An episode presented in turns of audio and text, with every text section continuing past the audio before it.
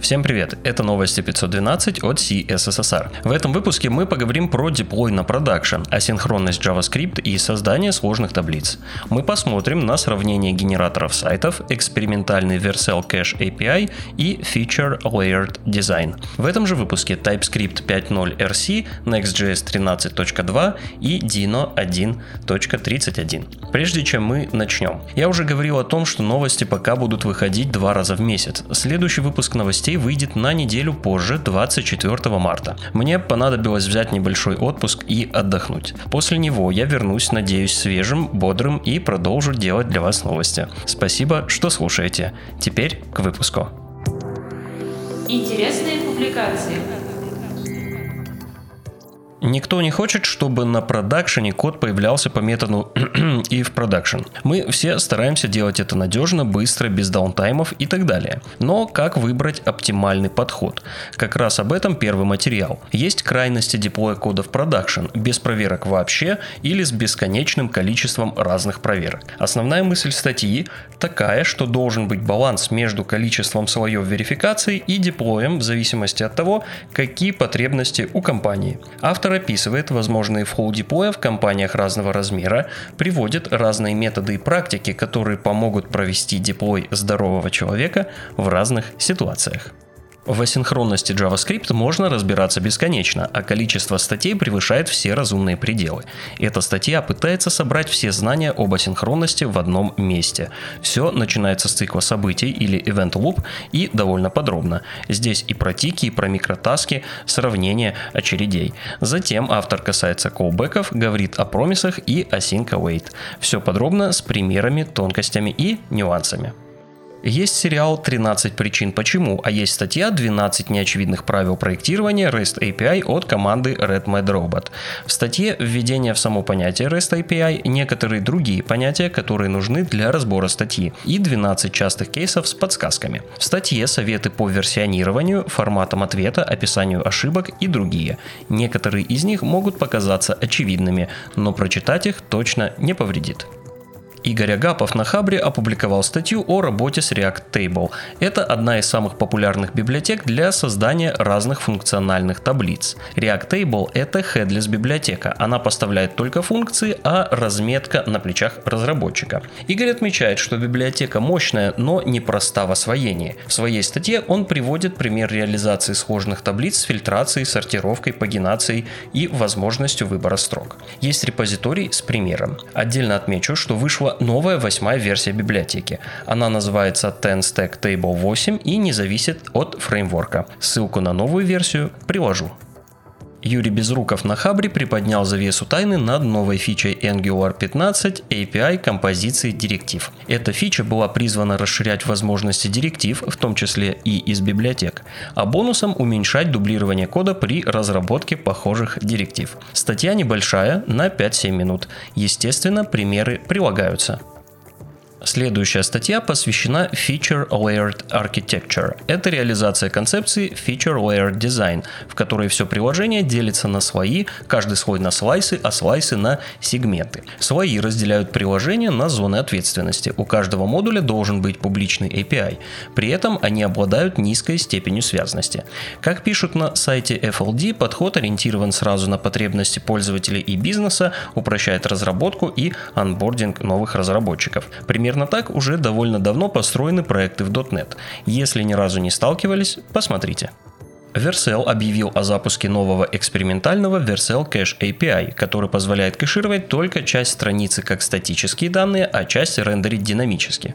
Фича уже доступна в Next.js 13.2, о котором я еще скажу чуть позже. Новый API, по идее, поможет перекрыть недостатки инкрементальной статической регенерации, которая появилась в 2020 году. Подробнее о новом кэше и ASR в блоге Vercel. Зак Лезерман в своем блоге провел сравнительный разбор генераторов сайтов. В его список попали Astro, Eleventy, Gatsby, Next.js и Nuxt.js, Remix, SvelteKit и Enhance. Он сравнил их по времени установки, размеру и другим параметрам. Получилось компактно, неплохая заметка, чтобы выбрать подходящее для себя решение. Теперь немного о доступности. Соня Уэкенман в Smashing Magazine опубликовала статью о создании доступной карусели. Это пошаговый гайд. Вначале Соня делает обзор начальных условий для создания доступной карусели, а затем рассказывает о разметке и как все правильно организовать. Гайд получился комплексный и охватывает разные по типу требования к доступному компоненту. Как много вы знаете о маркерах в списках? Проверьте, прочитав следующий материал. В заметке описывается базовое поведение маркеров списков в разных браузерах, работа отступов и разных видов группировки элементов списка. Автор также рассматривает кастомные маркеры и способы их применения к спискам. Теперь статья для расширения кругозора и прокачки инфобез навыков. Речь пойдет об XSS атаках. Александр Дунай в блоге Альфа-банка на Хабре опубликовал статью о разных типах XSS атак. В статье описываются такие виды, как хранимые и отраженные XSS атаки, атаки на основе дом и другие менее распространенные. В начале статьи теоретические сведения об XSS, а по тексту несколько примеров. В конце выпуска тройка материалов, которые тоже помогут расширить кругозор. Первый посвящен написанию автотестов с Playwright и TypeScript. Во втором предлагается написать собственное браузерное расширение, которое ворует данные. В третьем можно посмотреть, как создаются смарт-контракты блокчейна Solana на языке Rust. Новости Доступен релиз кандидат TypeScript 5.0. Чего стоит ждать от новой мажорной версии? Декораторы получили поддержку первого класса, появилась поддержка Export Type, Enums теперь работают как объединение или Unions. Также поработали над производительностью и размером бандла. Теперь ждем полноценного релиза. Вышел Next.js 13.2. В новой версии появился Metadata API, который помогает работать с тегами мета и SEO. Появилась возможность использования кастомных обработчиков запросов, появился новый, более быстрый парсер Markdown файлов, обновился экран с ошибками. Кроме того, была добавлена поддержка экспериментального Versal Cache API, о котором я говорил чуть раньше. В Next.js он поддерживается через бету Next.js Cache. Dino 1.31 продолжает радовать нас расширением поддержки Node.js. Теперь runtime поддерживает package.json и автоматически его находит. NAPI был стабилизирован, что позволяет использовать полагающиеся на него модули без флага unstable. Сам слой совместимости с Node.js теперь стал частью runtime Dino. CLI немного обновили, а версия V8 была обновлена до 11. В Node.js версии 19.7.0 прошло очередное обновление NPM до версии 9.5. Также в ней есть экспериментальная фича упаковки приложений в exe файл, которая позволяет собирать Node.js приложения для платформ, на которых нет установленной Node.js. Также в этой версии был добавлен новый парсер URL ADA. LTS ветка тоже обновилась. Версия 18.14.2 получила аналогичное обновление NPM и апгрейд версии V8 с новым патчем. Eleventy отметился релизом беты второй мажорной версии. Вторая версия стала быстрее, уменьшилась в размере, обзавелась новыми плагинами и поддерживает вид плагины.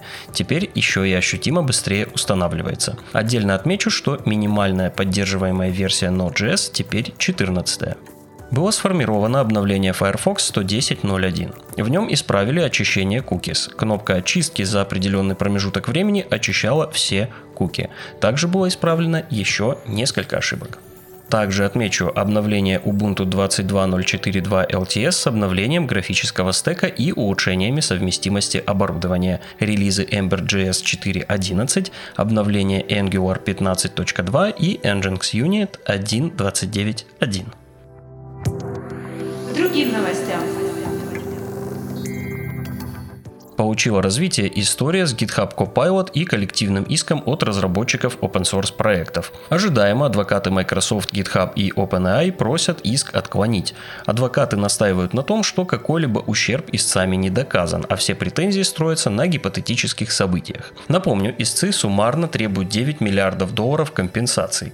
На самом деле, как ни прискорбно, звучит это довольно логично, и доказать какой-то ущерб, который нанес или мог нанести Copilot авторам кода очень и очень сложно. Забавно, но как раз истцов адвокаты называют теми, кто подрывает и нарушает принципы свободного ПО. Решение по этому поводу отложено на май, но с большой вероятностью иск будет отклонен. Посмотрим, что получится в итоге. Кстати, о GitHub. Платформа запустила новую фичу, которая доступна всем абсолютно бесплатно. Это сервис проверки репозиториев на утечку конфиденциальных данных. Она работает в публичных репозиториях, а включается в настройках безопасности кода. Таким образом, сервис будет сигнализировать, если в репозитории оказались ключи, токены и другие важные данные. На сегодня это все. Все ссылки будут в описании эпизода. Всем пока, берегите себя и до встречи в следующем выпуске.